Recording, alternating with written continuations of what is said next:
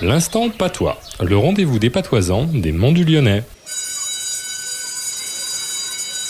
Bonjour professeur Claude. Bonjour Stéphane. Alors professeur, dites-nous quel est le mot de patois de la semaine Amolo, Amela. Et qu'est-ce que ça veut dire aiguisé. La molle, c'est la meule, et si on aiguise, on amole. Quoi de plus logique Quand on fauche pour aiguiser la faux, avec une pierre à aiguiser, on amole avec le cove. La molle, amoler, le molin, en patois français, c'est tout de la même farine. Merci professeur Claude. Rendez-vous la semaine prochaine. Voilà, à la semaine à Kevin.